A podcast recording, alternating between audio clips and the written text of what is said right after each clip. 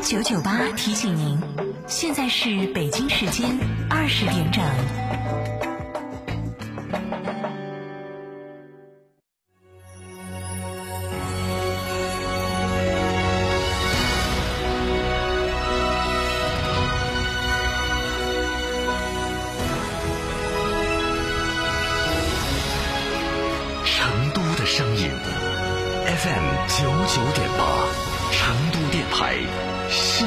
广播。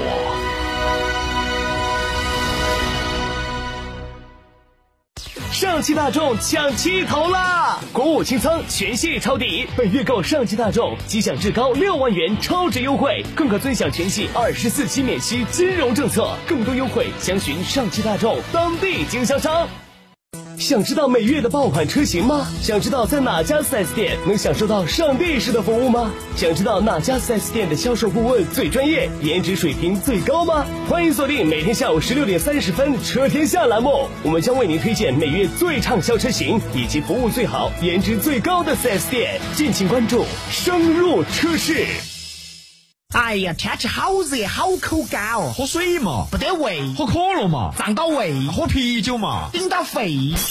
那你要喝啥子呢？喝小苏先生噻。哦，对的，小苏先生苏打水，零热量，喝了不长肉。小苏先生苏打水，零热量，零负担。小苏先生苏打水。中国制造不玩猫腻，格力中央空调拒绝数据虚标，打击假冒伪劣，诚信促销月，三居室直流变频多联机全包价仅需一万八千九百九十九元，详询零二八六六六六七七七七。六点六万买哈弗，嘉诚哈弗五月特惠季聚会来袭，购车享现金、金融、置换三重好礼。嘉诚汽车作为成都区域哈弗 H 六独家代理商，综合优惠更是高达二点八万元。买哈弗到嘉诚，活动详询六五零七六二六二六五零七六二六二。圆窝子老酒始于一九七八，三代人坚守，圆窝子每一滴都是十年以上。天台山圆窝子酒庄六幺七八七八八八六幺七八七八八八，圆窝子老酒。九九八快讯。周天晚上的二十点零二分，这里是成都电台新闻广播，一起来关注这一时段的九九八快讯。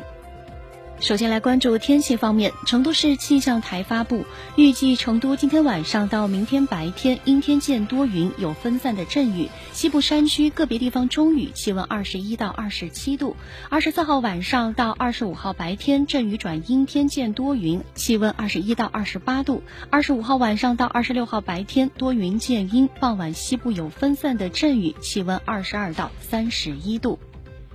国内方面，四川长宁地震抗震救灾指挥部二十三号在宜宾市召开新闻发布会。宜宾市人民政府秘书长李廷根在发布会上表示，此次地震抗震救灾工作已全面进入灾后恢复重建阶段。二十二号晚发生在珙县的五点四级余震，导致震区三十一人受伤。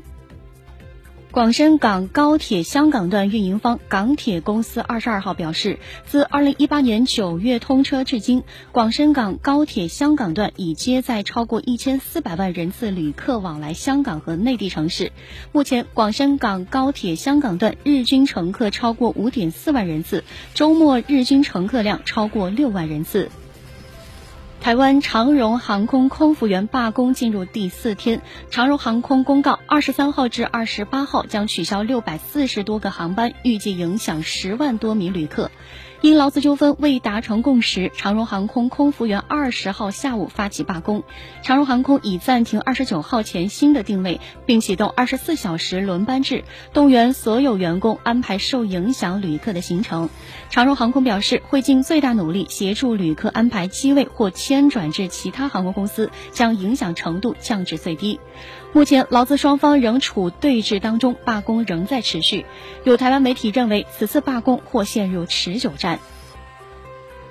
湖南长沙市教育局日前发出减负令，要求严格监管作业布置，控制课外作业总量。小学、初中和高中学生每天在校学习时间分别不得超过六小时、七小时和八小时，保障高中学生每天八小时的睡眠时间。二十一号，中国与南非在开普敦国际会展中心签署一系列经贸合作协议，进一步推进两国在经济领域的合作关系。当天签署的协议涉及矿业、农业、工业产品等多个领域。参加当天活动的南非经济发展部长帕特尔表示，与中国的合作给南非带来了更多的发展机遇。把目光转向国际方面，当地时间二十二号，美国夏威夷交通部门对小型飞机坠机事故遇难者人数进行了更新，将此前公布的九人更正为十一人，没有幸存者。坠机原因目前还在调查当中。多名高级外交官披露，北大西洋公约组织有意年底宣布把太空列为一种新战场，与陆海空计算机网络并列为战场领域。北约成员国定于十二月三号至四号在英国首都伦敦召集会议，届时将正式认定，不仅可以在陆地、空中、海洋和计算机网络发动战争，还能够在太空发动战争。有消息人士向媒体披露，SpaceX 载人龙飞船将在十一月十五号发射，届时将有宇航员乘坐载人龙飞船前往国际空间站。二零一一年，美国航天飞机退役后，美国只能长期购买俄罗斯联盟号船票，将航天员送往国际空间站。目前，NASA 已经与 SpaceX 和波音公司签订协议，他们未来将共同承担国际空间站的人员运输工作。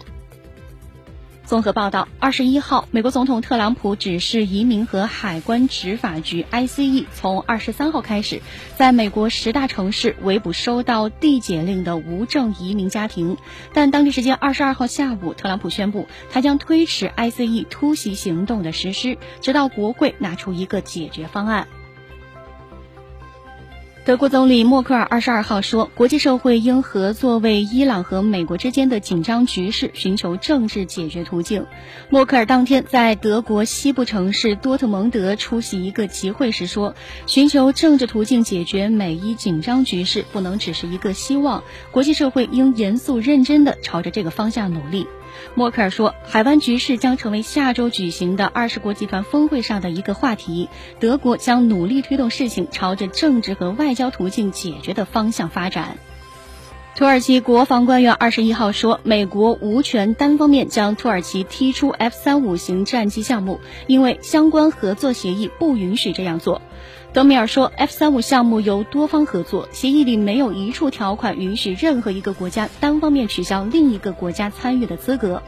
美国代理国防部长帕特里克·沙纳汉本月六号致信土耳其国防部长胡卢西·阿卡尔，说美国以七月三十一号为限，要求土耳其终止购买俄罗斯制造的 S 四零零型防空导弹系统，否则土耳其将不得继续参与 F 三五项目。